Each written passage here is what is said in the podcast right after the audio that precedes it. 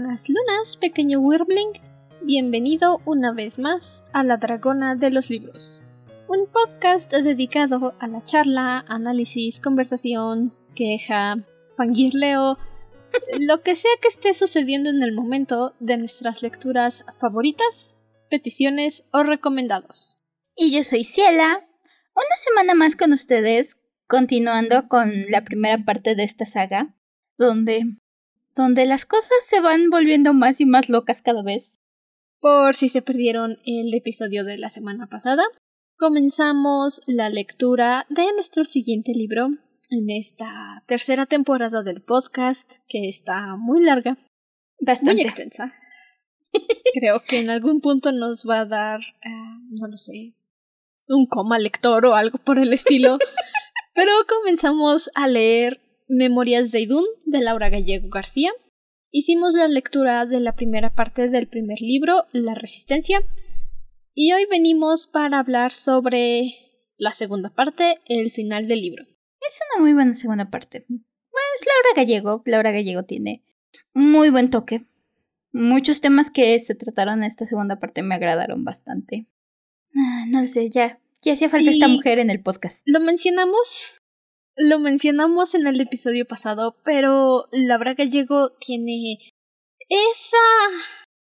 Ni siquiera sé si llamarlo manía, si decirle magia, tendencia, mala costumbre. Si buscas un enemy to lovers, seguramente Laura Gallego lo tiene. Si buscas un friendship to lovers, Laura Gallego lo tiene. Lo que sea que estés buscando, ella lo tiene. Y Memorias de Idun los tiene todos juntos. Entonces, ajá. Mientras estás leyendo, tú dices, ya sé para dónde va y me da yuyu. Y sí, tal vez al principio te dé yuyu, pero, ajá. Pasa. Si algo puedo, si algo puedes estar seguro cuando agarras un libro de Laura Gallego, y honestamente esto es con experiencia, he leído bastantes libros de Laura Gallego, Andrew también. Es que el romance es algo que te va a emocionar, te va a hacer jalarte los pelos y decir, no, pero ¿cómo? ¿Pero cómo, cómo puede estar pasando esto? Y te va a romper el corazón en cierto punto, pero al mismo tiempo sabes que va a ser un viaje que va a valer la pena. Honestamente creo que es de los puntos más fuertes de Laura Gallego. Sus romances me encantan. Y la verdad es que esta parte, esta segunda parte de la, del primer libro de Crónicas de Idun, Laura empieza a manejar algo que si ya nos vienes escuchando desde hace un rato, probablemente ya lo sepas. Eh, no es algo, es algo que hemos mencionado varias veces, ni Andrew ni yo somos muy fanáticas de los triángulos amorosos. Los triángulos amorosos y los dramas amorosos es algo que decimos, bah, otra vez, no puede ser, bueno, porque... Propongo que empecemos a cambiar la definición de triángulo amoroso, porque vi esto en Instagram el otro día, no es crédito mío. No es un triángulo, es un ángulo amoroso. Porque, para que sea triángulo, eso es cierto. Los otros dos intereses amorosos de la chica, o sea, los chicos, deberían de sentir atracción hacia ellos. Ahí se cierra el triángulo. Uno hacia el otro, por lo menos. Ahí se cierra el triángulo.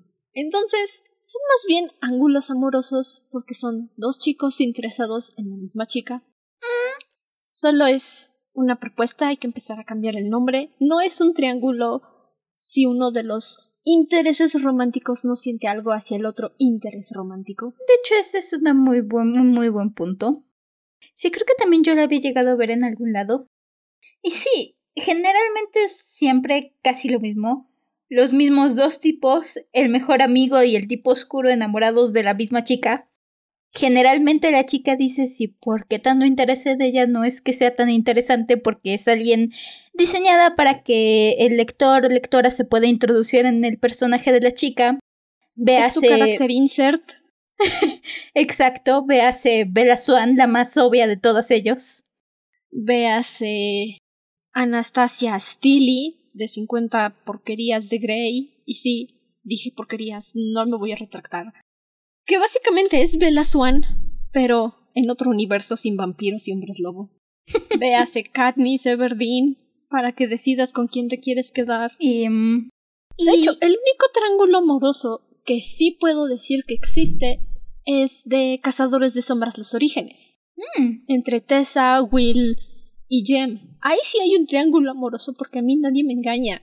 Puede que sean para Bataille, pero si le dijeran a William Herondale, tienes que elegir entre besar a tu para Bataille o besar o besar a Gabriel Lightwood, William diría, Jem, mi amor, ven para acá. A mí nadie me engaña. volviendo un poco a Laura, Laura Gallego, se siente tan raro decir solo Laura. Este, Laura Gallego, desde la, desde la parte pasada nos empiezan a dar indicios de dos, roman dos posibles romances, sobre todo al final, con una de las protagonistas. Y entonces, por dos segundos tuve duda y dije, oh, vamos a entrar en esto. Pero honestamente creo que es de mis formas favoritas en que se han manejado este ángulo amoroso. Es algo que dije, sí, te la compro, me gusta cómo están manejando esto. Y es de las pocas veces en que he dicho, va, te la acepto, estoy interesada en cualquier punto de esta relación, incluida la relación entre las dos personas interesadas en... entre los dos extremos del ángulo, entre los dos chicos interesados en la chica. También estoy interesada en cómo se van a relacionar. Estoy interesada en cómo se relaciona cada uno con la chica. Y sobre todo, creo que lo que hace destacar mucho este es el cómo lo tratan. Porque en ningún momento sientes que son como dos perros peleándose por un premio, que es algo que pasa muchísimo, es algo que en los Juegos del Hambre, por ejemplo, detestó el hecho de que Gale esté encima de Katniss todo el tiempo intentando ver que, que, que si lo quiere, que si que siente, que si no sé qué, y la otra pobre está eh, intentando que no los maten a todos y pretendiendo fingir estar en una relación con Pita porque tienen literalmente el, el gatillo puesto en su cabeza a toda su familia. Es algo que manejan en todos los ángulos amorosos y es precisamente la razón por la que ni a Ciela ni a mí nos gustan. Todo es forzado y realmente no tienes esa opción de decir, ok, es que me gusta con esta persona, me gusta con este chico por esto y por esto y por esto. Te están obligando siempre a elegir al chico malo. Siempre te están obligando a elegir al chico malo porque es uno de los fetiches. Y es bastante molesto, es muy frustrante y después de leerlo 47, ve 47 veces o verlo una y otra vez en las series de televisión o en el anime o en las películas dices, bueno, que es que ustedes no se conocen otro triángulo amoroso que no sea el chico malo, otro ángulo amoroso. Y por Es- favor, dejen de presionar a la chica, tal vez ella no quiere. Y el Laura Gallego no hace eso. O sea, sí presiona a la chica, pero al mismo tiempo ella dice, ok, es que, mira, tenemos un pay de manzana y tenemos un pay de zarzamora. Uno es un poquito ácido, pero el otro es bastante dulce. Y con uno te lo puedes tomar con tecito y otro con un café. Pero es que cuando los intercambias, todavía está sabroso. Y entonces entiendes el dilema y dices, ¿y si, no, ¿y si te comes los dos? Cómete los dos. ¿Cuál es el problema? De hecho, sí, son dos opciones que dices, ok, sí, entiendo por qué te puede gustar cualquiera de los dos, por qué tienes esa conexión con cada uno. Y, te, y sobre todo también lo que me gustó mucho es cómo reaccionan nuestros susodichos pais. Porque nuestros susodichos pais no están encima de nuestra chica, no están encima diciéndole elige, no están encima diciéndole sé que tenemos muerte, destrucción y guerra, pero en este momento tienes que decir si me amas a mí o, me, lo amas a él. No, en todo momento dicen, ok, sabemos que aquí hay problemas amorosos y entiendo que, que tenemos 15 años, somos una bola de adolescentes hormonales y, y las cosas pueden verse complicadas. Y hay cosas más grandes que nuestros líos amorosos en juego, así que respeto tus sentimientos y yo te quiero como persona y quiero lo mejor para ti, aun si yo no soy lo que quieres. Y eso es tan extraño, pero tan bonito. Estos supuestos pais, porque obviamente no son pais, son personajes del libro. En lugar de estar encima de la protagonista diciendo elígeme, elígeme, elígeme, están por su propio lado. No, no voy a presionar porque ¿cómo voy a llegar con la cara de decir te amo, elígeme, cuando ha pasado tanto tiempo desde la última vez que nos vimos y ni siquiera le mandé una carta? O sea, tantita decencia, por favor. Y eso es muy refrescante. Ya sé que llevamos diez minutos atascadas en esto, pero es que es muy refrescante leer un ángulo amoroso y saber que se quede con quien se quede, elija quien elija, tú vas a decir sí, ya lo voy a venir. Ya me lo imaginaba. Era lo esperado, o sea, ya me lo habían dicho. Y no te molesta. No te molesta. No, ambos lados son lindos, ambos lados tienen sus puntos, tienen sus momentos que te hacen decir, uy, sí, me dieron hasta a mí me dieron escalofríos de ese momento. Y ambos lados dices, ok, sí funcionan como pareja, y eso sobre todo, funcionan como amigos y funcionan como compañeros románticos. Así es. Te la compro. Y más vale que lo disfruten, porque no van a encontrar muchos libros así. Mm, no hay. Hasta ahorita, otro libro que maneje un ángulo amoroso en el que tú digas quien sea que elijas te apoyo. Sí, no. No. O que digas, es que es que la están tratando como persona, no como un pedazo de carne o un premio que quieren obtener. El... Sí, básicamente. Aun cuando tienes al chico oscuro y al mejor amigo, el mejor amigo no actúa como diciendo es que eres mi mejor amiga y por eso tienes que ser mi novia y eres mi propiedad, que es lo que casi siempre pasa y como lo detesto. El chico oscuro no es un completo patán con ella. Es, es muy lindo sin perder su personalidad cada uno es muy lindo. Todos son hermosos. Lo son. Lo son. Y también la forma en la que estas relaciones se llevan a cabo. Ok, sí. Una dices se veía venir. Desde lejos se veía venir. Y la otra dices maldita sea. Sé que tienes 15 años, pero abre la boca. Tienes voz. Tienes palabras. Oh, las malditas sea. No puedo seguir viendo esta crisis. Di algo, por favor. Sí. Que eso también le añade muchísimo a la relación entre los personajes, porque ves el conflicto de los tres. Y sabes que, ok, sí, la protagonista tiene que elegir, pero al mismo tiempo dice, ¿y si solo me como los dos pais al mismo tiempo? ¿Cuál es el problema? Incluso, honestamente también, sobre todo hacia el final de esta parte, también empieza a volverse más y más interesante qué relación puede haber entre estos dos lados contrarios de este ángulo. Entre estos dos chicos hay mucha historia que los predata a ellos, muchos conflictos, muchas cosas, y al mismo tiempo puedes ver cierta... no sé si afinidad, decir afinidad, porque no es precisamente una afinidad, pero puedes ver este entendimiento que tienen ambos de decir, tú quieres lo mejor para ella, yo quiero lo mejor para ella, y hasta el punto, aunque estemos en extremos contrarios, lo respeto. Tienen una zona de paz. Que es también muy refrescante, porque si nos vamos a los ángulos amorosos comunes, como son Edward y Jacob, Pita y Gail es como de no, no, no, yo la voy a proteger, yo soy lo único que puede protegerla, tú eres un desgraciado, tú la vas a llevar al peligro, no, yo la puedo proteger, tú eres el que la va a poner en peligro todo el tiempo. Y estos dos es como de solamente quiero que sea feliz, sí, también yo. Ok, entonces si la haces sufrir, te mato a ti, si tú la haces sufrir, ok, perfecto. Me parece perfecto. Excelentes decisiones. Tenemos un acuerdo mutuo de matar al otro si uno de las si uno de los dos la hace sufrir. Perfecto. Perfecto. Me encanta. Y como si nos matamos entre nosotros, la vamos a hacer sufrir, lo vamos a considerar antes de hacerlo. Exacto. O sea, tienen ese entendimiento de decir, si la haces sufrir te voy a matar, pero si yo te mato ella va a sufrir. Más te vale que te portes bien, desgraciado. Lo mismo para ti, desgraciado. Supongo que eso es Memorias de Idun en a en cuanto a relaciones amorosas.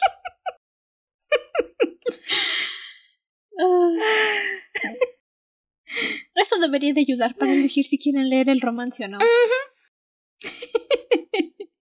La verdad es que para mí Laura Gallego siempre va a ser una recomendación con el romance. Los romances de Laura Gallego siempre siempre me acaban rompiendo el corazón la mayoría de las veces, pero al mismo tiempo siempre me acaban apasionando y siempre acabo diciendo OTP, los adoro, tienen que ser felices y estar juntos, por favor. Pero como es Laura Gallego.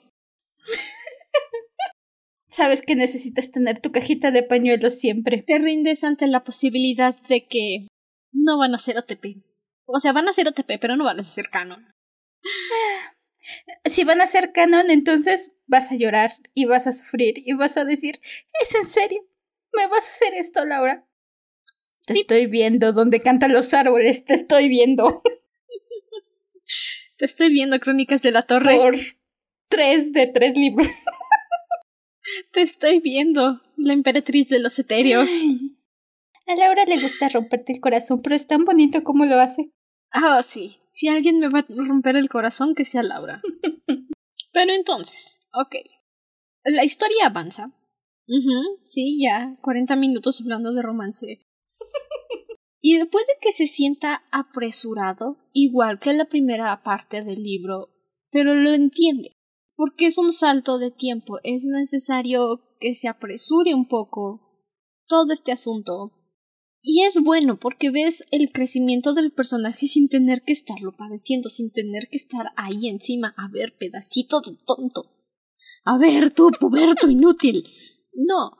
Ya tuvieron su pequeña dosis de realidad, ya tuvieron su pequeña dosis de la vida te agarra by the balls y están un poquito mejor. No mucho, porque siguen teniendo 15 años, pero están un poquito mejor.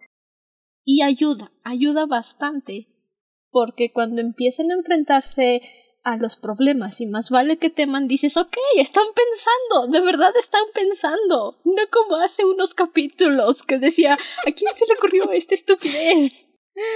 Puedes ver que nos dan un salto de tiempo de dos años y puedes ver esos dos años, puedes decir, ok, ya creciste, ya maduraste, hasta te sorprenden un poco los personajes Sé que hubo dos o tres momentos donde Jack me sorprendió de verdad y dije, wow, Jack, creciste. Estoy tan orgullosa de ti. Y lo que falta de ver de Jack. Es imagínate. Pero no solamente Jack, también Kirtash. A él también lo ves y dices, vaya, no es el mismo que conocí hace tres capítulos, cuando recién empiezas, o hace cinco capítulos, en la segunda parte. Y sobre todo Victoria. Victoria ya no es esa niñita que decía, ok, sí, mm, ok, ah, puedo, mm, si si acaso, no, es que tal vez no. O sea, Victoria también ya tuvo sus momentos de decir, tengo que hacer las cosas bien, tengo que mejorar, no puede ser que sea la princesa inútil que espera que el príncipe azul venga a rescatarla. Toma acción. Dice, ok, ya pasaron muchas cosas. ¿Qué puedo hacer yo, yo, Victoria, en mi situación? No puedo ir a buscar a Jack en estos dos años porque está haciendo sus berrinches. Uh, Alzan. Y porque tengo escuela. Y porque tengo escuela. Alzan tiene que lidiar con sus propios demonios. ¿Qué puedo hacer yo? Ok, tengo un báculo. Tengo que aprender a pelear con un báculo. Mmm. ¿Qué se. Kendo. Ok es suficientemente semejante. Vamos a aprender artes marciales, vamos a aprender a hacer cosas. Vamos a encontrar la forma en que puedo yo misma defenderme y yo misma mejorar, ayudar, no quedarme sentada. Voy a retomar la misión y la resistencia aunque solo esté solita. Eso es algo que no muchas personas le dan crédito a Laura. Ya sé, muchos dicen que, ay, no, es que fulanita de tal escribe personajes femeninos empoderados, independientes, no necesitan de un hombre. O es que fulanita creó una historia con tantos personajes femeninos y ni un solo hombre las ayuda. Pero todas las fulanitas son gringas, son de habla inglesa. Y a las de habla hispana no les dan ese reconocimiento. No sé por qué. Y Laura Gallego siempre, siempre, siempre trae personajes femeninos que dicen, voy a partirle el trasero a todos los que están en esta organización del mal. Y si al final me enamoro, pues lo voy a considerar. ¿Por qué? Porque estamos en medio de una guerra. Y el amor no es mi prioridad. Y nadie le reconoce eso a Laura. Es como, why, why, please. Yo sé que hay gente allá afuera. Booktubers, TikToktubers, como sea que se llamen. Youtubers, Booktubers, lo que sean. ¿Qué leen a Laura? ¿Por qué no le dan ese reconocimiento? A ver, ¿por qué? ¿Por qué? ¿Por qué? ¿Por qué? Solo por qué. Y son personajes cuya personalidad va más allá de decir no necesito un hombre, porque también eso es en el que últimamente tienden a fallar. Su personaje femenino empoderado es su única personalidad, es decir, es que no necesito un hombre, soy una mujer independiente. Y ya. Las protagonistas de Laura las ves crecer, las ves decir, tengo que hacer las cosas, tengo que agarrar al toro por los cuernos, las ves fallar, las ves hacer tonterías y las ves ser personas, personas fuertes, personas que se equivocan, que se enamoran, que crecen. Y es muy bonito. Adoro a los personajes en general de Laura y como dices, sus personajes femeninos son personajes fuertes y son personajes con profundidad son personajes que dices, sí, ok, te la compro, la situación de vida de esta persona tiene mucho que ver con los errores que ha cometido, pero al mismo tiempo puedo verla intentar mejorar, puedo verla crecer. Podríamos tener muchos personajes más así, pero... Pero supongo que no se puede, y entonces lloramos por eso. Pero... Ok, pasemos a la parte con spoilers porque esta fue una segunda mitad larga.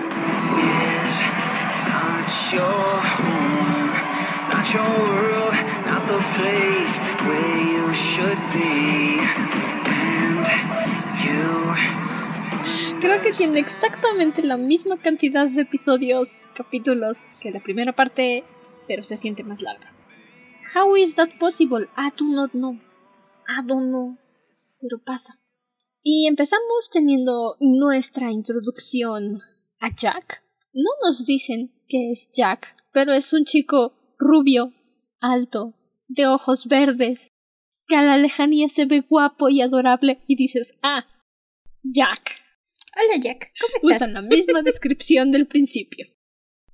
Y está trabajando duro, está ganándose su cena de esa noche trabajando en un bar en Italia. Y unos hermanos que están jugando tenis el hermano menor quiere seguir jugando, pero el mayor dice no, porque cuando pierdes lloras. Y Jack dice yo juego contigo. Y en eso tiene una visión, por así decir, ahí por el rabillo del ojo. Percibe a una persona que lo está viendo y su corazoncito chiquito dice ¿Alzan? Y entonces deja al hermanito jugando tenis solo y se va y lo persigue y sí, se encuentra con Alsan y... Recuerden, no me cae bien Alsan. Recuérdenlo. ¿Por qué lo voy a repetir? Y otra vez. Pero el desgraciadísimo todavía tiene el coraje de decirle, ¿de verdad crees que soy Alsan? No, no lo creo. Estoy en drogas. Debo confesar que yo quería ver un poco más a alzan adaptarse a la situación de lobo. Todavía tiene mucho que recorrer, todavía es bastante prepotente el niño, pero quería yo verlo aceptar un poco esta cuestión de lobo, quería verlo mmm, este viaje, ver un poco cómo podía adaptarse, cómo se hacía la idea de decir ya no soy el mismo que era. No, lo vemos, lo encontramos ya con Jack y le dice, ah, sí es que ya no soy la misma persona, ahora me llamo Alexander. No te mereces ese nombre, criatura desgraciada. Yo soy una fanática de los Alexanders. Quien sea que se llame Alexander me encanta. Muchos de mis personajes cuando hacía rol se llamaban Alexander. Y tú, Alsan, no te mereces el derecho de ser un Alexander. No te lo mereces. Así que cállate la boca, cállate el hocico, eres Alsan. Honestamente, esta parte, Alexander, Alsan, Ah, creo que hizo dos cosas útiles. Una de esas fue decirle a Jack dónde vivía Victoria porque, claro, Jack se fue todo enojado y hasta que se fue dijo, ah, no le pedí la dirección a su teléfono, no puedo regresar yo solita. Creo que la regué. y hasta que se fue dijo, ah, caray, no debía haberme, no debía haber hecho eso. ¿Sabes? Es, es, como Cenicienta cuando se va del baile y deja el zapatilla y el príncipe dice, tal vez debía haberle preguntado su nombre. Es esa situación. Tal vez. Pero sí. No, y Jack, cuando se reúnen con Victoria.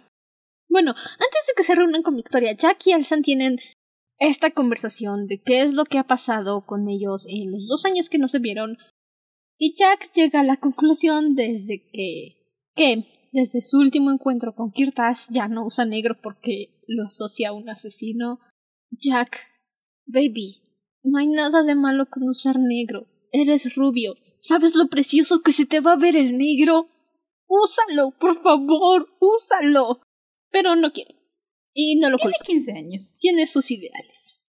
y también está el asunto de Alsan, que le pregunta Jack a Alsan, ¿pero por qué abandonaste la resistencia? Y Alsan lo único que dice es, no lo entenderías, como si fuera el Joker. Ah. ok, seguro, ¿por qué no? Tienen este pequeño reencuentro, se cuentan un poquito de lo que ha pasado. Jack le reclama, le dice, es que, es que de por sí no me quedaba nada y luego te vas, ¿qué estabas esperando que hiciera? Victoria, bien, gracias. Y todavía Alsan tiene el descaro de decirle, pertenece a Victoria. Mm, oh, no, guau, eh, guau. Estás viendo que el pobre niño perdió a sus padres, perdió a su familia y estaba teniendo un severo caso de síndrome de Estocolmo contigo y todavía vas y le dices, tenías a Victoria. Ah. Honestamente no sé si Laura Gallego pensaba que Alsan iba a ser alguien que te agradara o alguien que dijeras, ay no, sí, pobrecito, cómo sufre. Pero yo no lo quiero. Yo no lo quiero. Lo odio. Y honestamente, cuando Jack hace el comentario de que, pero no eres un monstruo, y Alsan dice, sí, soy un monstruo, solo pude pensar en una frase, eres un monstruo, pero se escupir. Eres un monstruo, Alison, por muchas razones. pero al menos su reencuentro le ayuda a Jack a encontrar a Victoria. Pobrecita Victoria se la pasó solita estos dos años yendo a la escuela. El reencuentro es adorable. Me encanta su reencuentro. Desde el momento en que Victoria sale de la escuela y todas las chicas están así como, ay, ya viste ese que está fuera de la escuela, ay, qué guapo, ay, que no sé qué. Ay, ¿quién será su novia? ¿A quién estará esperando? pensamiento lógico de Victoria. Y mi pensamiento lógico. Ay, no puede ser. Voy a fingir que no vi nada. Voy a fingir que no vio nada. Y me voy a largar. No voy a ver al tipo. El tipo en cuestión se acerca. Hola, Victoria. Oh, claro. Yo conozco un chico guapo. Ah, ah. Hola. Hay que respetarle a Jack que dice, largué, lo siento, metí la pata hasta el fondo, fue famoso. Mm, se lo dice un poquito de principio a Victoria, le dice, oye, perdón, me equivoqué, no debí haberte tratado así. Y al mismo tiempo le da su espacio porque dice, la dejé sola dos años y me fui de... de... de pata de perro a buscar a Alison. Me, me, solamente me fui de todo enojado, te dije de cosas. Y, sé que no va a ser lo mismo, no puedo llegar y fingir que no pasó y esperar que me trates igual. Pero, pero podemos volver a ser amigos. Es que te quiero mucho. Es que ella es mi mejor amiguita y quiero que siga siendo mi mejor amiguita. Y perdón, yo me equivoqué.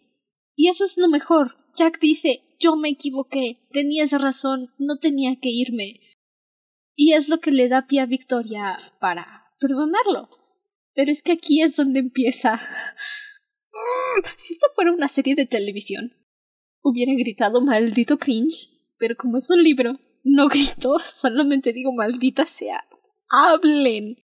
Porque Jack llega Y en su pensamiento de Jack es ¿cómo puedo decirle que estaba enamorada de ella cuando me largué? No, voy a llegar, vamos a ser amiguitos otra vez y ya, ya después le puedo decir las cosas. Y el pensamiento de Victoria es Ah, yo era la única loca enamorada. Él solo me veía como su amiga. Ok, entonces amigos seremos. Corazón roto. Gracias. Paz.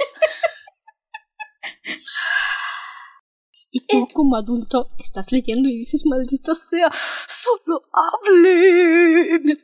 Usen las palabras. En serio les van a ayudar. Ay, ya que Victoria son. Son amor de cachorros. Son son ese amor adorable que dices, ay, míralos, son tan tontos, ya pueden besarse, puedo, puedo empujar sus cabezas y hacer que se besen, puedo obligarlos a decirse las cosas. ¿Qué te parece? Que hago como que se tropiezan y se besan, ¿eh? Los encerramos en un armario, con ellos seguro funciona. funciona en las películas, ¿por qué no en la vida real? Espera, ¿cómo que esto no es la vida real? ¿Cómo que no funciona así? ¿Qué? Sí, sucede. Y también está esta parte en la que Victoria le dice a Jack, nunca me buscaste. Y Jack responde, sí. Ya que me salí, ya que el alma me aventó a donde le dije que me aventara, me di cuenta que no te pedí tu teléfono, no te pregunté tu nombre, y cuando quise volver a disculparme no sabía dónde tenía que ir. My bad. I'm sorry. Sabía que vivías en Madrid, pero, pero ese es un poco vago para encontrarte. Y sabía que te llamas Victoria, pero... Una Victoria que vive en Madrid. Eso reduce la, la situación. Eso reduce la persona. Eso ayuda. claro, es un círculo cerrado como de unos cuantos miles o millones. Ay, está baboso. Luego tenemos este salto a Kirtash, que sigue cazando hechiceros exiliados o que escaparon más bien de Idun, y tenemos una introducción a una nueva raza, los Varu. ¿Cuál era el dios de los Varu? No lo sé, no recuerdo. Los únicos dioses que recuerdo son Aldun, el dios del sol, y. y ya. Aún no he llegado a aprenderme los dioses, así que.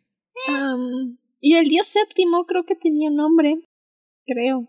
No estoy muy segura. Había uno que era el señor de la oscuridad. Eh, por eso el dios séptimo.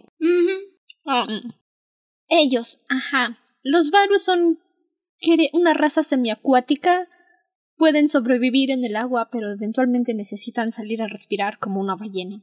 Y nos encontramos a Kirtash matando a uno de los Varu y luego usa sus poderes místicos para mandarlo de regreso a Idun y así es como desaparecen los cuerpos. Sin dejar evidencia, crimen perfecto en mi opinión. Es bastante. Y eso es todo. Y luego regresamos con Victoria y Alzan y Jack en Limbad. Me encantan estos saltos, son lo máximo. ah, sí, mira, ahí está el guapo. Ok, continuemos. Tres segundos nomás para que sepas que Kirtash sigue haciendo lo suyo. Que sigue en la tierra, por si se te olvidó. Como si se te pudiera olvidar. Ay, de veras, Laura Gallego, me ofende que pienses que se me va a olvidar el guapo. Y aquí de regreso en Limbad es donde aprendemos que Victoria aprendió esgrima para poder pelear con el báculo y aprendió taekwondo para pelear con las patas mientras está sosteniendo el báculo. Por supuesto, ¿por qué no? y lo que más me gusta es que Alsan todavía le dice, vaya, ya no eres una niñita. Y es como de, sí, claro. ¿Qué no viste que se les tuvo que arreglar sola? Alsan es el rey de los comentarios obvios. Es el rey de los estúpidos, eso es lo que es. me gusta. Victoria y... No, avanza, avanza. Di, di, di, ah, di, di, Se, se van de regreso al Limbad y me mata de risa este momento que tienen donde Jack va a ver a Victoria a su cuarto y está Victoria escuchando su música favorita y lo primero que hace Jack es empezar a criticar a su cantante favorito y Victoria se enoja y le dice, oye, veniste a pedirme perdón o veniste a criticar mis gustos en música. Los adoro. Y lo mejor es que Jack verbalmente dice, es que cómo puede gustarte música tan fea, pero ni siquiera sabe por qué está fea la música y en su mentecita es, a ver, viniste a disculparte y lo primero que haces es criticarla. Oye, ¿qué te pasa? pero su cabecita y su voz no, no concuerdan. No, no puede entrar en esa armonía de decir, ok, perdón, te gusta, pero es que apesta. Al final lo único que hace Y es lo decir que es más, tus gustos. lo que es más, le pregunta, ¿y quién es este fulano? Es Cristara. ah, por supuesto, uno lleva sus años leyendo, tiene su experiencia con los libros y dices, ajá, Cristara. Mmm, Mm, ¿Quién no sé será? por qué, pero me suena familiar. ¿Quién será este Cristara cuyo símbolo aparentemente es una serpiente? Nadie ha visto su rostro y su cara. Su cara no da entrevistas. Mmm, Y que el momento en el que Jack lo escucha lo detesta, pero a Victoria le encanta. Y no sabe por qué Mm. lo odia, pero lo odia. Mmm. Chris. Me pregunto, ¿quién Ta- podrá ser Cristara? Hmm. Mm. Alsan tiene un plan para atacar a, Kri- a Kirtash. Porque sí, de la nada sale. Tengo un plan para atacar a Kirtash y matarlo de una vez por todas. Y dice, nos vamos ahorita, pero ya. Vamos a ir, lo vamos a distraer, porque no nos espera y lo vamos a matar. Sigue siendo un mal plan. Como los malos planes que hacías en la primera parte, Alsan. No ha cambiado nada. Sigue siendo el mismo. Lo mejor de esto es que no les dice a dónde van. Solo les dice, va a ser un lugar rodeado de gente. Kirtash no nos va a ver. Y Victoria dice, ok, sí. Pero a las 7 yo tengo que estar en mi casita porque tengo clases. Y Jack la voltea a ver. Vas a salirte de la misión porque tienes que ir a la escuela. Y Victoria, pues sí, es importante. Tengo que atender las clases. Total. Victoria dice, ok, pues faltaré a la escuela. Pero si mi abuela me regaña, la voy a mandar a que los coma ustedes. y llegan a este lugar donde estaba Kirtash, donde iban a hacer la emboscada perfecta y hay mucha gente, hay luces, hay asientos, hay un escenario en el centro. Y Victoria dice, Alsan, ¿por qué nos trajiste a un concierto? Y se da cuenta de que es el concierto de Kristara y le dice, ¿será que me trajiste al concierto de Kristara como regalo de cumpleaños para no decirme nada? Y Alsan, como el peor líder en la existencia de los líderes, que es un concierto. Solo supe que iba a estar aquí y ya. No es como que vaya a estar enfrente de todo mundo o algo así. No es como que vaya a dar, no lo sé, un gran concierto porque Kirtash es Kristara. Que ya hasta que sale al centro y empieza a cantar, los tres dicen, ¿qué?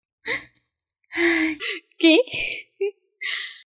Es esos tres segundos donde dices, tú como lector ya lo sabes, no pueden ser más obvios, la verdad. Pero ese momento en el que los protagonistas se dan cuenta y tienen su momento de decir, ah, donde Alsan Alexander Su nombre no es tiene Alsan. ni idea de Alsan. Perdón, perdón. No, no acepto que le llamen Alexander. Desde que lo leí en la universidad dije no te mereces ese nombre. Y lo reitero. Alexander es un nombre muy bonito para semejante cosa fea que es Alsan.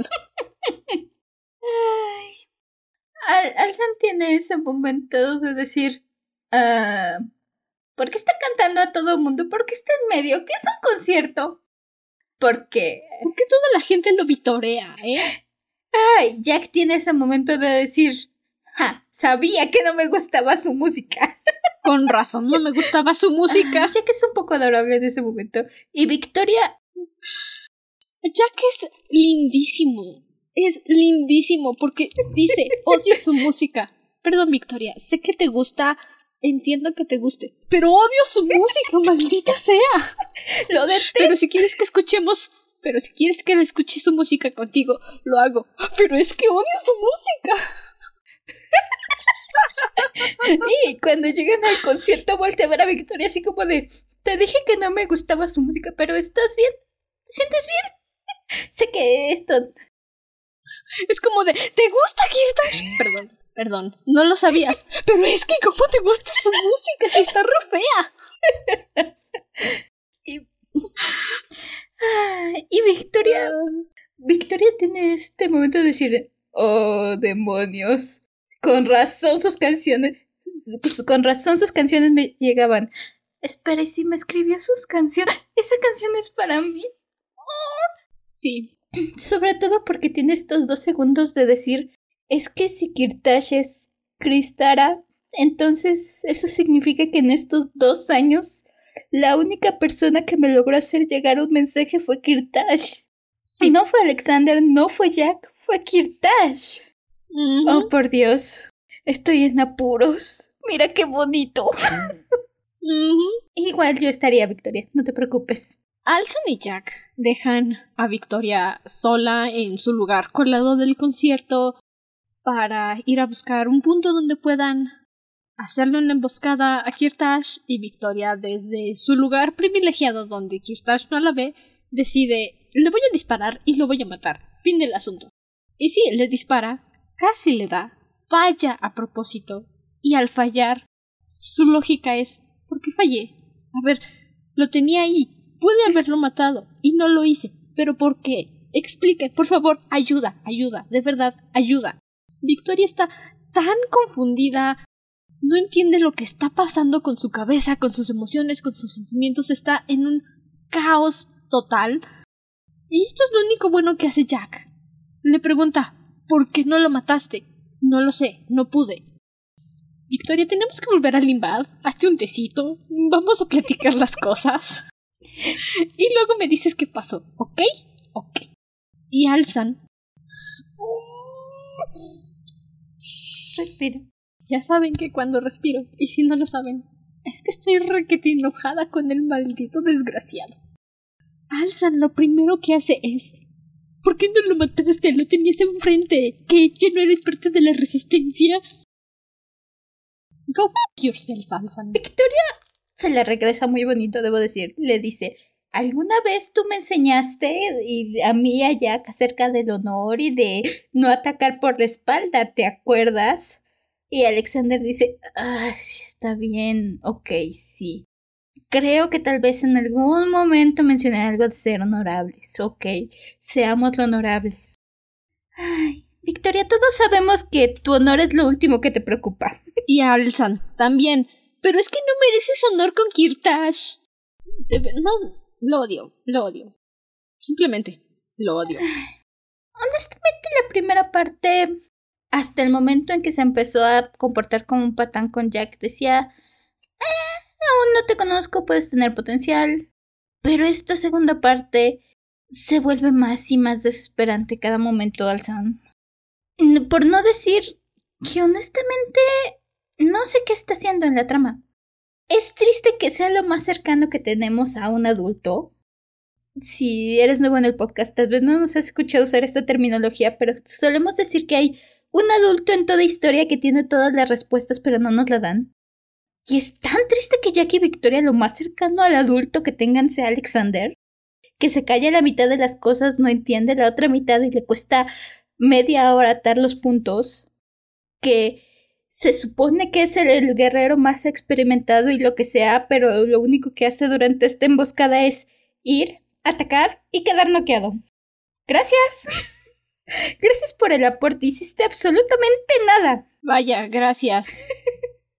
Salvo quedar herido y ser una molestia. Me encanta que lo único que haces es criticar a los niños que han trabajado duro por estar tranquilos, por hacer. por buscar su paz mental, su salud mental. Y lo único que llegas a hacer, Alzan, es decirles: fallaste. ¿Cómo pudiste fallar? Estaba a un metro de ti. Y tú no haces nada y te enfrentas en una batalla con Kirtash y no puedes ni durar tres minutos porque apestas. Y Jack hace lo que puede, Victoria hace lo que puede y pierden y los criticas. Regresan al limbar. Sí. Y es cuando Jack empieza a hablar con Victoria. Le preocupa lo que esté pasando, le preocupa cómo se siente porque... Ok, sí, le encantaba Cristara y ahora descubre que es, que es Kirtash y no sabe cómo sentirse va a hablar con ella como buen amiguito. Y cosas malas pasan, por supuesto. Ay, antes de eso quedan en el hospital, me parece. Porque Victoria vuelve a tener un encuentro con Kirtash y Kirtash le vuelve a decir, ven conmigo. Victoria le vuelve a decir, ah, no, no puedo, no puedo traicionar a mis amigos, pero... Ay, me pones la piel chinita. Pero no puedo. Ay, sí. Honestamente, estos es donde empezamos a tener ciertos encuentros entre Kirtash y Victoria y... Ay, Dios. Vivo por esos momentos. Toda esta parte del libro viví por estos encuentros entre Victoria y Kirtash porque ah, son tan buenos. Te ponen... Tienen ese aire de romance, ese aire de tensión no resuelta. Ese aire de decir, ah, ok, es un buen enemies to lovers, honestamente. Es decir, están en extremos opuestos de todo esto, pero Dios, puedes ver la tensión ahí, puedes ver el, el potencial romántico.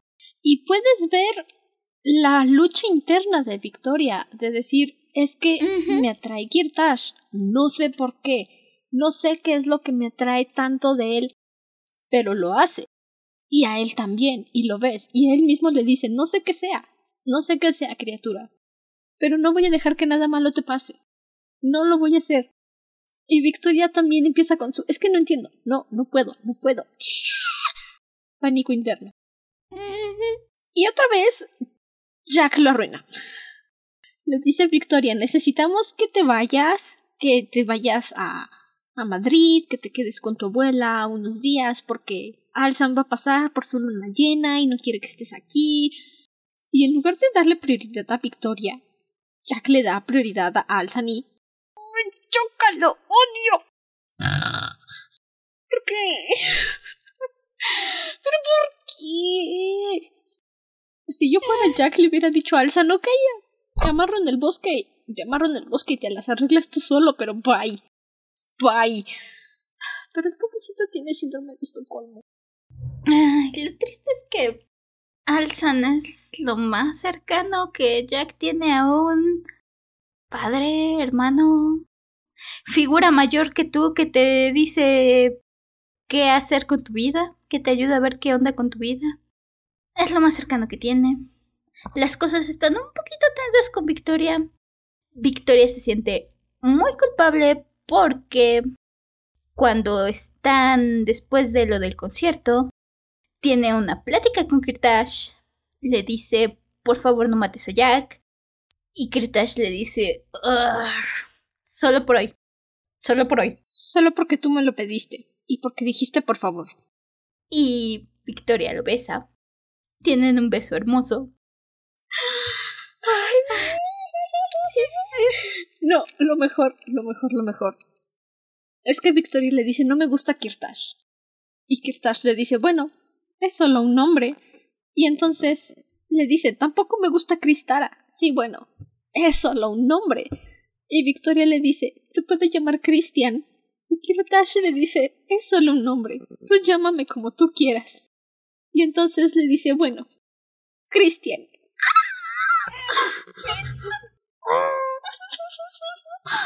Ay, son... Sigo fangirleando duro con este hombre. Los amo, los adoro. Y Victoria se siente muy culpable porque, eh, sí, Kirtash sigue siendo su enemigo técnicamente. Kirtash sigue siendo técnicamente responsable por la muerte de los padres de Jack, aun cuando haya sido el mago. Y Victoria sabe que Jack odia a Kirtash y se siente muy confundida, muy... Siente que ha traicionado a Jack, que ha traicionado a la resistencia, y entonces no puede ni ver a Jack a la cara, no se atreve a decirle nada, y Jack cree que Victoria está enojada con él, cree que aún no lo ha perdonado, y entonces cuando le dice que no venga porque Alzan se va a transformar en lobo, Victoria dice, ok, no vengo y se desaparece como dos semanas, y Jack dice, yo solo decía dos días, dije algo mal, metí la pata otra vez, ¿Qué hice? ¡Alzan! Y como Alzan tampoco es muy bueno, Alzan solo dice, ah, no sé, ¿te gusta? Creo, ¿no? Lo peor del asunto es que Alzan le dice, vamos, chico, es obvio que está enamorada de ti. No te hagas el tonto, solo dile lo que sientes y Alzan no sabe ni qué cuánto se está pasando. Perdón, perdón, ya me puse agresiva, perdón. Es que me frustra. perdón, ya me puse agresiva, perdón. Jack va a casa de Victoria. Le pide a Alma que lo lleve a casa de Victoria. Y ve ve a Jack, ve a Kirtash y a Victoria besándose. Y piensa que fue Kirtash que manipuló a Victoria para que lo besara. Y va para atacarlo porque no sabe qué está pasando. Y Kirtash se transforma en un Shek. Porque es un Shek. Y entonces Victoria dice, Oh my god, ¿qué está pasando? Y Jack dice, oh, una serpiente fea. Iu, iu, iu, iu. Pero lucha contra Kirtash para defender a Victoria. Y Kirtash intenta matar a Jack. Y Victoria le dice, si lo matas a él, me matas a mí. No hay punto medio. Te quiero, pero lo quiero a él. Y si lo matas, me matas. O todos o nada. Y Kirtash dice, ok, pues me voy. Y se va. Y entonces Victoria y Jack regresan a Limbad y Victoria está que quiere chillar, que quiere llorar, no sabe qué está pasando. Y Jack le dice, de verdad lo amabas, ¿verdad?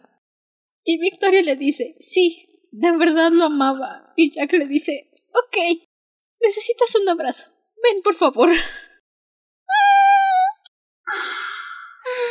Si eso no es best boy, el mejor de todos los amigos e intereses amorosos, entonces no sé qué sea. No sé qué sea, porque Jack es el mejor. Le rompieron su corazoncito y aún así dijo, ok, necesitas un abrazo. Ven, te abrazo. Ay, me... Este es de esos momentos que mencionaba que me hizo decir, Jack, mírate bebé, cómo has crecido, mírate mis respetos. Porque en ningún momento se detiene a decirle de cosas. Tenía yo miedo de que se pusiera a decirle de cosas a Victoria que le dijera qué te pasa, qué onda, por qué andas con Kirta. No, en ese momento lo que le preocupa es que le rompieron el corazón, es que está mal y... Ay, me encantan. Y le di, todavía le dice, es que... Ok, sí. Hay muchas cosas y me molestan muchas cosas, pero la verdad es que... Es que también estoy celoso. Y tiene esta frasecita, hasta la apunté porque me encanta, porque le dice, no tengo derecho a enfadarme contigo. Primero, porque arriesgaste tu vida por mí. Todavía de verdad te importo. Y además, entre tú y yo no hay más que amistad. Lo que hagas con tu vida, a quien decidas querer es cosa tuya. No soy tu novio ni nada. No sé por qué iba a enfadarme que porque estés con otra persona. Tus sentimientos no me pertenecen. Gracias, Jack. Gracias. puedo elegir. Lo amo. No soy Victoria, pero no puedo elegir. Me voy a comer los dos pies. Con permiso, me va a dar como diabético. Entre eso y entre Kirtash mismo que le dice a Victoria algo muy, muy similar. Kirtash le dice a Victoria. Esto se lo dice lo que después. Ya. Después. Un poco antes de que pasen las cosas feas, vamos a llegar a eso. Pero le dice lo mismo porque Victoria le dice a Kirtash es que también estoy enamorada de Jack y no lo entiendo, o sea, ¿cómo puedo amar a dos personas al mismo tiempo? Y lo que Kirtash le dice, lo único que me pertenece son los sentimientos que tú tienes hacia mí. No soy dueño de tu vida, no soy dueño de quién te enamores, a quién ames. Lo único que es mío es los sentimientos que tienes hacia mí. Si tienes sentimientos hacia Jack, a mí qué me importa, no me pertenecen. Tú ama a quien quieras amar. te odio, Laura Gallego García, te odio por tener, por hacer que tenga altos estándares en el amor, te odio. ¿Ven por qué hablamos de un buen ángulo amoroso? ¿Ven por qué estamos diciendo que aquí sí funciona el asunto? Aquí por... sirve, que no sepas aquí, vale.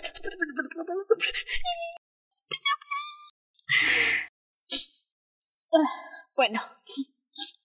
Ashran, el nigromante, manda a llamar a Kirtash Aidun porque le va a mandar otro hechicero para que le ayude con sus encargos del mal de asesino y manda a un hada que traicionó a su gente. Se llama Gerde, por cierto, la odio. Y Kirtash dice, ok, sí, que haga lo que quiera. Yo no voy a trabajar con ella, yo trabajo solo. Tun, tun, tun, tun, tun, tun. Ok, no. Pero Kirtash se vuelve a reunir con Victoria, ya después de que pasó el asunto, de que descubre que es un check, que pasa todo esto. Es cuando le dice tus sentimientos hacia mí es lo único que me pertenece, tú eres dueña de tu vida y tu corazón y tú decides a quién amar. Y le cuenta de su origen. Le explica cómo es que es un check. Y aquí es cuando te das cuenta, no lo mencionamos el episodio pasado, pero la línea de tiempo está muy rara. Alzan y Shale llegaron a la Tierra hace tres años. Y Kirtash es un asesino de 15 años que cuando tenía dos años fue la conjunción astral. La línea del tiempo está muy rara. Y tú como lector dices, ah, ok, como que entiendo qué pasó, pero no entiendo qué pasó. Y le explica Kirtash a Victoria que sí, durante la conjunción vio morir un unicornio, tocó el unicornio, fue así que se hizo hechicero, que se hizo mago, y su mamá intentó esconderlo porque sabía que Ashran el nigromante iba a ir a, iba a, ir a reclamarlo en algún momento de la vida. Siempre lo supo su mamá. Y cuando lo reclama, Ashran hace este conjuro que el Rion intentó hacer con Alzan y unifica su espíritu con el de un Shek. Entonces es Shek y es humano. Es ambos al mismo tiempo. Ay, perdón, moquitos. Es básicamente de día soy uno, pero de noche soy otro. Ambos viven al mismo tiempo en mí, pero yo soy los dos. Ajá. Es los dos y Victoria está como de no entiendo, pero sí entiendo. ¿Sabes? Y es cuando Kirtash también. Es algo que te da una pista. Ajá, te da una pista de qué es lo que está pasando. Ajá, también te dan. Y Kirtash le regala su anillo de heredero del séptimo dios, creo que era a Victoria, el Shishketer. Y Victoria le dice, oh, pero es que está muy grande, no me va a quedar. Y el anillito dice, no, sí como no, mira. Y se hace chiquito. Y le queda perfecto. Y Kirtash le dice, mira, el anillo te quiere. Yo también te quiero. El detalle de que Kirtash le dice, ah, sí, es que mira, había un dios serpiente y tenía dos ojos y luego se murió. Y, y este es uno de sus ojos, así que cuando te dije que iba a tener un ojo puesto en ti, eres literal. este es mi ojo puesto en ti. Y entonces, si necesitas algo, dile y el anillo me va a hacer sentir que, que me necesitas y yo te voy a sentir. ¿Sabes? Esta historia te hace ver a Jack y Victoria y decir, ¡ay! Los adoros son hermosos, tienen que estar juntos. Y luego volteas a ver a, Victoria y a Kirtash, a Christian, porque ahora ya es Christian, y le dices, esta historia te hace ver a Jack y a Victoria y decir, son hermosos, tienen que estar juntos. Y luego volteas a ver a Christian y a Victoria y dices, no, espera, ellos tienen que estar juntos. No, ellos no. Eh. Quieres los dos pasteles, definitivamente. Digo, te va a dar como diabético, pero te los, puedes comer los dos, no veo el problema. Yo tampoco. Todo se puede en esta vida. El caso es que Gerde, that disgusting. Ajá, inserte aquí, no lo voy a decir, ya me puse muy grosera. Ve a Kirtash y a Victoria besarse, tener el intercambio del anillo, y lo acusa con su papá, básicamente. Y entonces Asran empieza a torturar a Victoria, a Victoria, empieza a torturar a Christian, a Kirtash, y este... Christian está resistiendo el ataque a fuerza de voluntad, porque sigue conectado a Victoria con el anillo. Y le está usando para mantenerse a flote, para no caer, para no dejar que Ashran, Ashran lo domine y Victoria también está resistiendo. Y cuando empieza a sentir el dolor de Kirtash, pues agarra el báculo y se va corriendo a, a su casa. en Madrid porque dice tengo que llegar a Kirtash. ¿Cómo? No lo sé, pero tengo que llegar. Y Jack la ve, que sale corriendo, y dice no sé qué va a pasar, pero tengo que ir. Me necesita. No puede hacer esto sola. Y entonces...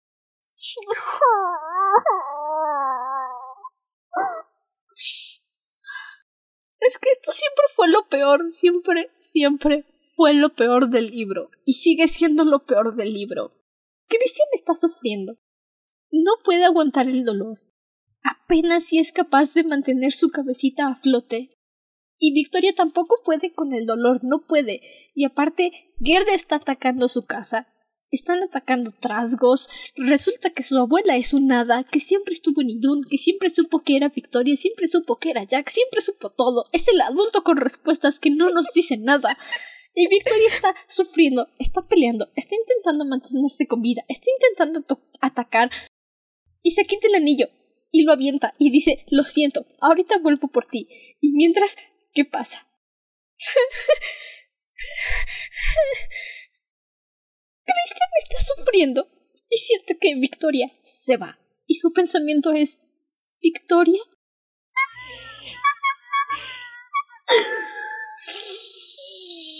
Es.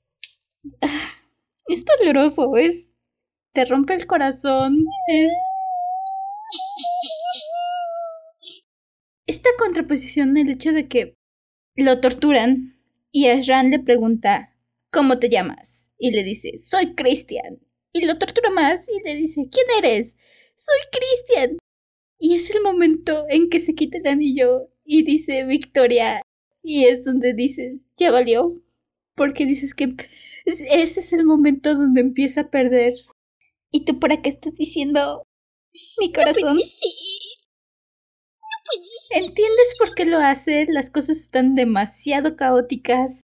Victoria no puede pelear, no puede ayudar de esa forma. Van a perder, de nada va a ayudar que, que la mate Gerda en ese momento. Pero, au, au,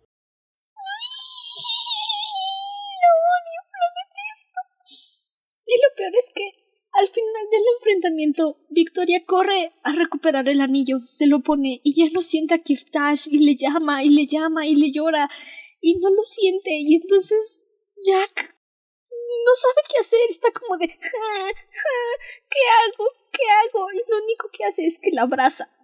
Y es todo lo que necesitaba Victoria, porque se siente culpable. Cree que mm. mataron a Kirtash, a Christian por su culpa y está como de Y es cuando Alegra, la abuela de Victoria, les cuenta todo lo que pasó. Y te das cuenta que sí, la línea de tiempo estaba pero perdidísima, porque la conjunción astral fue hace 16 años, en Idun. Y cuando Shale y Alzan saltaron al portal para viajar a la Tierra, se cerraron todos los portales y se quedaron atrapados. 16 años en medio de la nada. Y no se dan cuenta de eso porque para ellos fue un salto instantáneo. Y por eso no. O sea. Por eso están tan estúpidos también. Y su resistencia de dos personas nunca iba a funcionar. Pero entiendes por qué no encuentran nada, por qué siempre llegan tarde, pues porque no saben qué está pasando. Han estado perdidos en medio de la nada. Y lo mismo les dice la abuela. Es que ustedes no han estado aquí. Se perdieron. No saben qué carajos está pasando con el mundo. Y honestamente, hacen un muy mal trabajo. Me encanta la abuela, les dice. Eh, porque todavía va al San y les dice, es que ¿por qué no vino a ayudarnos? Y le dice, ¿por qué no vino luego, luego? ¿Por qué no nos buscó? Y dice, yo vine, yo encontré al unicornio, ustedes llegaron tarde. Que por cierto, a mí no me metas, yo hice mi trabajo y lo hice bastante bien. Y ya que estamos en esto, Victoria es el unicornio, por si no lo había, no habías hecho la conexión mental. Victoria es el unicornio. Le pasó lo mismo que a Kirtash. No existen los unicornios en la Tierra, así que agarró lo más parecido, un cuerpito de un bebé, para esconderse. Victoria es humano y unicornio al mismo tiempo, como Kirtash. Y es cuando dices, Claro, por eso tienen esa conexión tan fuerte. Duh. Y. Debo confesar. Ajá. Sí, no, Bueno, tú sigue, tú sigue. Digo, esto ya no es ninguna sorpresa, pero. Ajá. Jack es el dragón. Tiene un odio masivo a las serpientes sin saber por qué. La verdad, no es como que sea un gran misterio. Es algo que personalmente ya me lo veía venir desde la parte pasada. No sé si lo puse en mis teorías la parte pasada y si no lo puse es porque dije no creo que se cumpla en el siguiente libro, a lo mejor y nos la hacen más de emoción antes de revelarlo, pero sí, estoy muy segura de que Jack es el unicornio. No estaba segura de que... Al revés. Perdón, Jack es el dragón. Al revés, Jack es el dragón. No estaba muy segura de que Victoria fuera el unicornio, pero ya en esta parte queda bastante obvio. Sobre todo en el punto en el que Victoria empieza a tener estos momentos de desesperación y su frente brilla y dices, ajá, Ajá.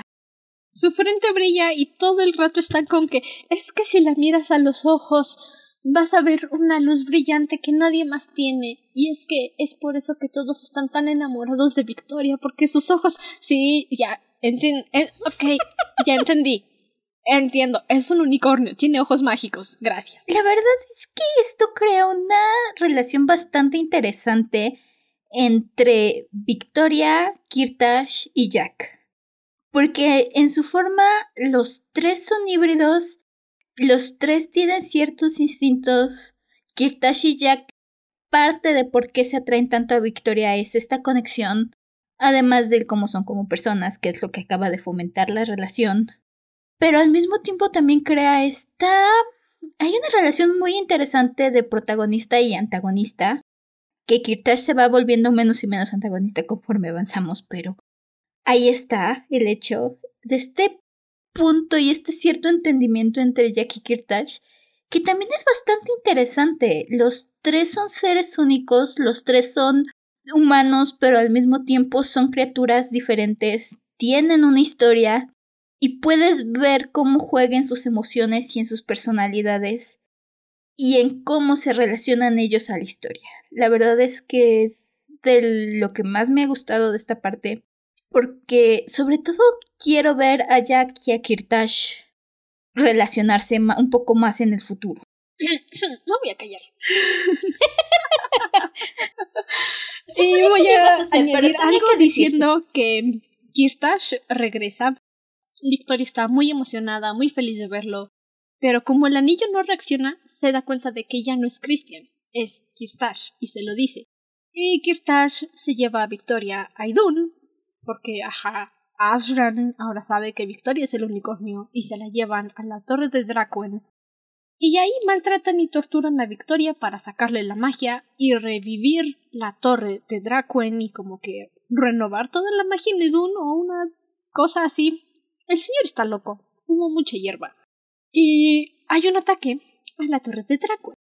Y tú dices, oh por Dios, ¿qué estará pasando? ¿Quién estará ahí? Y sí, honestamente no sabes qué carajos está pasando. Hasta que de repente aparece Shale de entre los muertos y dices, ¿qué? Yo sí dije, ¿qué? La primera vez yo sí dije, ¿qué? Espera, ¿qué no está...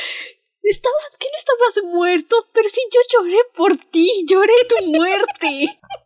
No puedo creer que estés vivo. Yo no pensé en este momento en el que, mientras están torturando a Victoria, primero Kirtash agarra y habla con ella y le dice Victoria, perdón, siento haberme quitado el anillo porque te perdí y eso es lo que más me duele. Y Kirtash le intenta quitar el anillo y el anillo no se deja, el anillo le quema y se va muy enojado. Y entonces está viendo el ataque así desde una ventana y se acerca esta figura encapuchada a hablar con él. Y ese es el momento donde dije, "Mm, hmm, aquí hay gato encerrado y se me hace que alguien va a regresar. Sí.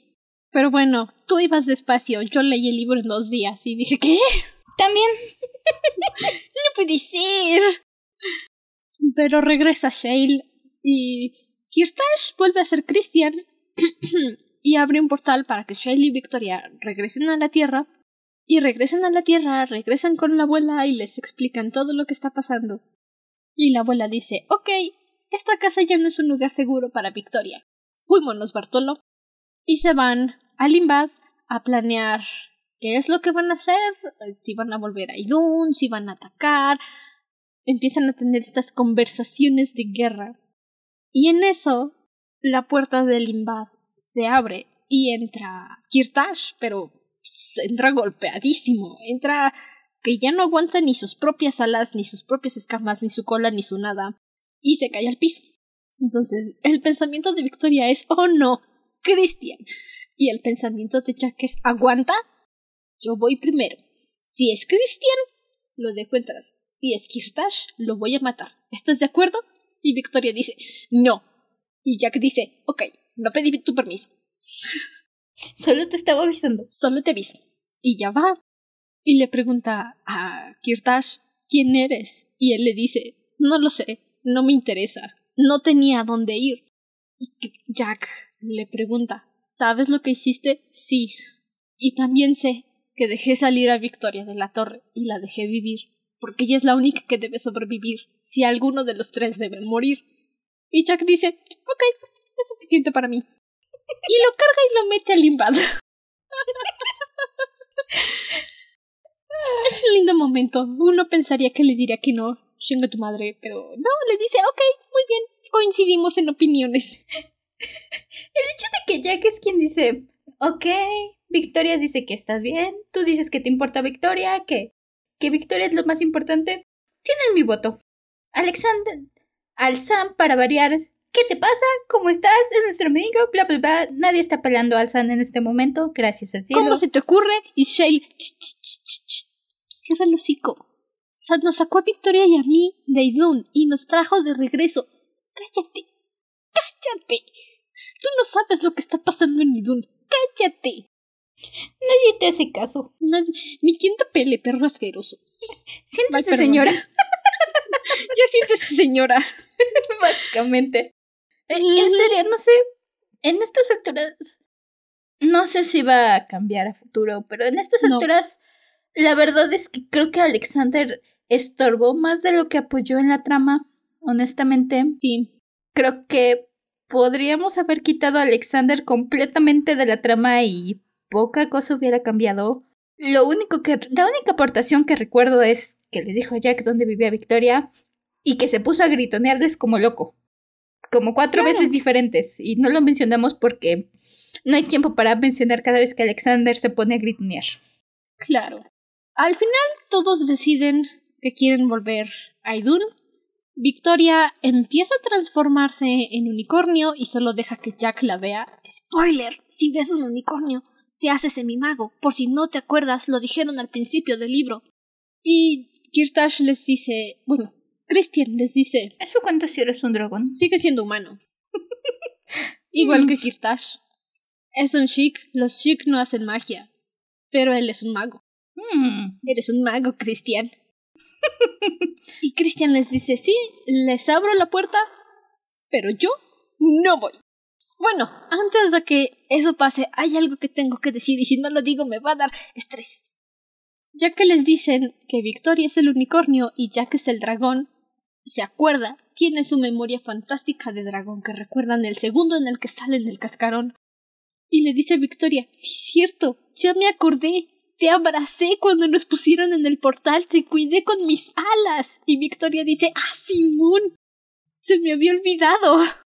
Y luego, Jack, bebé adorable, bebé hermoso, va y le hace pucheros a Alzan, que no sé para qué, y le dice, no me reconociste.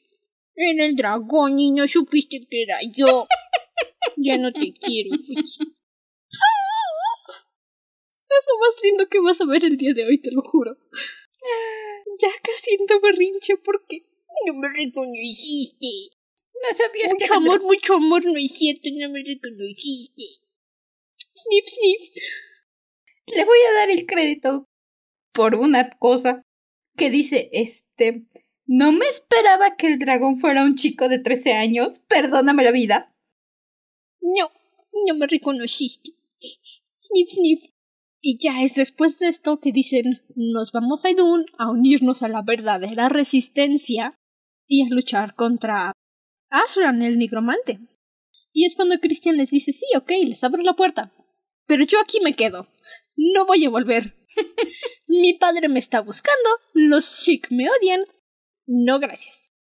Y entonces Jack descaradamente manipula a Kirtash y le dice, ok, no vengas, iré yo solito, con Victoria, la protegeré, me encargaré de que nada malo pase y cuando recuperemos el control de Idun voy a decirles a todos que no hiciste nada y me llevaré toda la gloria. me voy a quedar con tu espada porque aparte voy a tener que ir a buscarla, eres un inútil. Dice, pues ni modo, voy a tener que ir a recoger tu espada, voy a tener que ir a derrotar a tu padre, vengarme en tu nombre, me quedaré con Victoria. Lo siento, simplemente no estás al nivel de Jack el gran dragón dorado. Me voy. Y Kirtash dice, pues ahora por eso voy, para que tengas que luchar conmigo todo el tiempo, porque soy mejor que tú. y así termina el libro. Atraviesan el portal y llegamos a Idun. Un muy buen inicio. Mucha acción. ¿Qué te espera? Conozco a Laura Gallego, así que. Así que mi corazoncito está. Está queriendo prepararse, pero sé que al mismo tiempo no va a estar listo. Créeme. No importa para lo que te prepares, no sabes lo que viene. Ah, eh, ¿Quién dijo la frase favorita la vez pasada? Honestamente no recuerdo. Voy yo. Empieza tú. Mi frase favorita fue de Kirtash, obviamente. De... De hecho lo mencioné, este asunto de los nombres. Como quieras, no es más que un nombre, como Victoria. La miró con intensidad, y ella sintió que enrojecía. No es más que un hombre, ¿no es cierto? Lo importante es lo que somos por dentro. Me encantan, me encantan, me encantan. Lo adoro. ¿Cuál fue tu frase favorita? La mía es en una conversación que tiene Victoria con su abuela. Es un momento muy chiquito, pero que me gustó mucho, donde está justamente diciéndole que tiene un conflicto de emociones entre estos dos chicos. Y entonces tienen este pequeño intercambio. Todavía te gusta el otro, ¿no? El chico malo, por llamarlo de alguna manera. Sí, dijo Victoria y se echó a llorar. Sintió que su abuela la abrazaba. Ay, niña, dulce juventud. Soy rara, ¿verdad, abuela? No, hija, tienes catorce años. Es una enfermedad que todos hemos pasado alguna vez. Tienes razón. Sí. Mejor resumen que he encontrado en la vida. Sí, no eres rara, solo tienes 14. Lo adoré. Sí. ¿Tu personaje favorito? Obviamente Kirtash. ¿Qué preguntas haces? Lo suponía. Prepárense, porque va a seguir siendo Kirtash de aquí hasta Panteón. Uh, ¿Y el tuyo? Cerca, pero esta vez tengo que elegir a la señora Alegra de Ascoli, la No. abuela de Victoria. Mis respetos para esta mujer. Esta escena llegó el momento en el que agarró, se paró y dijo, yo estaba haciendo mi trabajo, ¿qué te pasa? Yo sí cuidé al unicornio. ¿Tú qué estabas haciendo, príncipe exiliado? Ay, esta mujer hizo más en cuatro o cinco capítulos que lo que Alexander Hizo Alzan en todo un libro. Definitivamente. Amé a esta mujer. Momento de las teorías locas de Ciela. ¿Qué crees tun. que pasará al inicio de la triada? La primera es que vamos a ver. No sé si esta cuenta como teoría o es más bien un deseo, pero es una teoría. Vamos a ver a Christian y a Jake Jack. formar. No precisamente a Jack. Jack. Sí, me acabo de dar cuenta que el autocorrector me cambió el nombre. y, ok. A Christian y a Jack formar una rivalidad amistosa. Tal vez no una amistad tal cual, pero algo así como a mi enemigos.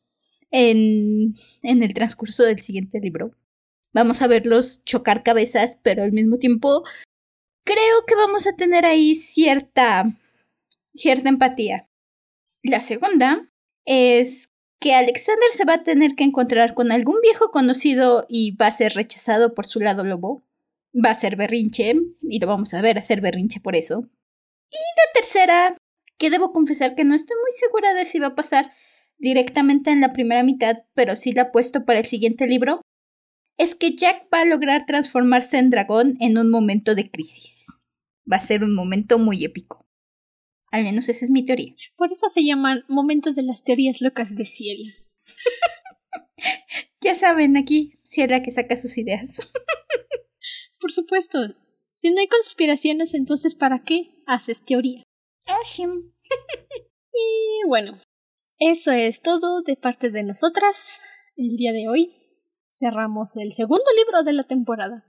El siguiente episodio va a ser nuestro episodio especial. Yo creo que vamos a hacer un recuento rápido de la serie de Netflix que abarca el primer libro de Memorias de Idun, La Resistencia. Y después vamos a empezar con la triada. Chan, chan, chan. Ay, si quieren ir adelantando para estar con nosotras, para poder ver y decir, no estoy de acuerdo, o sí estoy de acuerdo. Igual, cualquier cosa, comenten, manden un mensajito por Instagram o por su red social favorita. Nos encanta estar peleando, nos encanta estar debatiendo. Y si tienes opiniones distintas o hay algo que quisieras añadir, con toda confianza nos puedes mandar mensaje por Instagram, arroba dragona-de librospod. Me dio un momento de no sé cuál es nuestra cuenta. Y nosotras lo vamos a comentar en el siguiente episodio. y también ya se puede votar desde Spotify. Así que si quieren dejar su calificación del podcast en Spotify, ya lo pueden hacer. O desde la plataforma que nos estén escuchando pueden dejar su calificación, su reseña. Y si lo veo a tiempo, porque a veces no veo las cosas, lo vamos a leer en el podcast, si ustedes quieren, o si no, lo guardamos para nuestros corazones. Y para el momento, yo supongo, si es que no fue después en que salga este episodio, debería de estar todavía la preventa de mi novela. ¡Woohoo! ¡Autopublicidad descarada! Sí. Eh, hice un comentario de esto en Instagram. Me dio un momento de no sé qué sigue. Perdón. Pero sí. Y finalmente me decidí a publicar mi novela.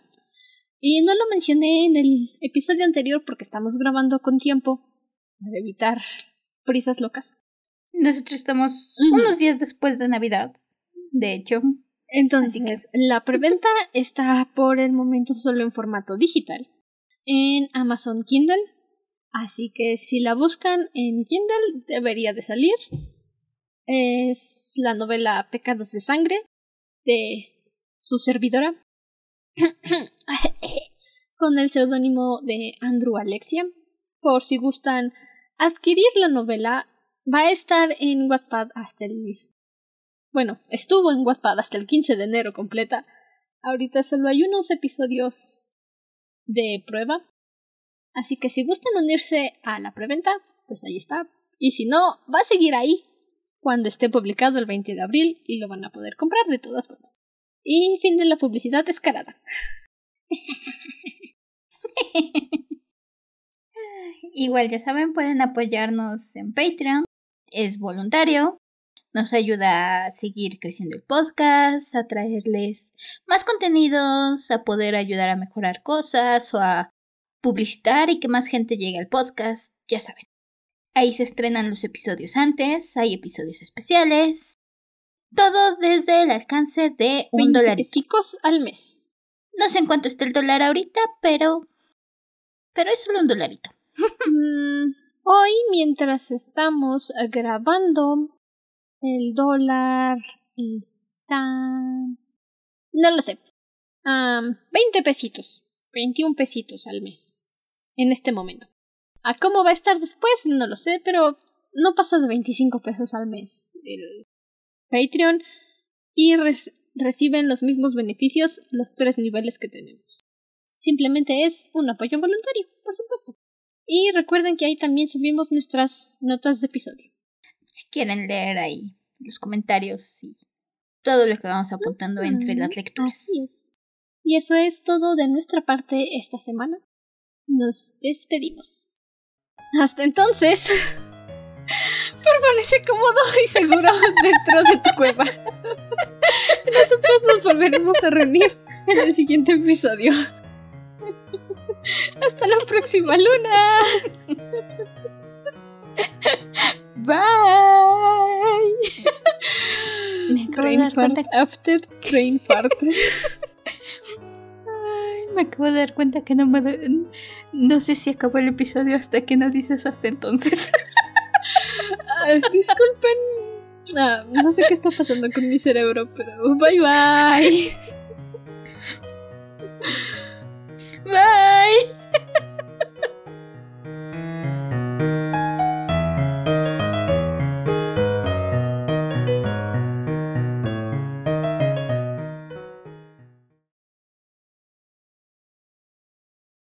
El nuevo diseño del logo del podcast es una ilustración de Satki Hirokun en Instagram. Los extractos leídos el día de hoy son del libro Memorias de Idún, La Resistencia, de Laura Gallego García, y la canción de interludio en este capítulo es Beyond, de la serie Memorias de Idún.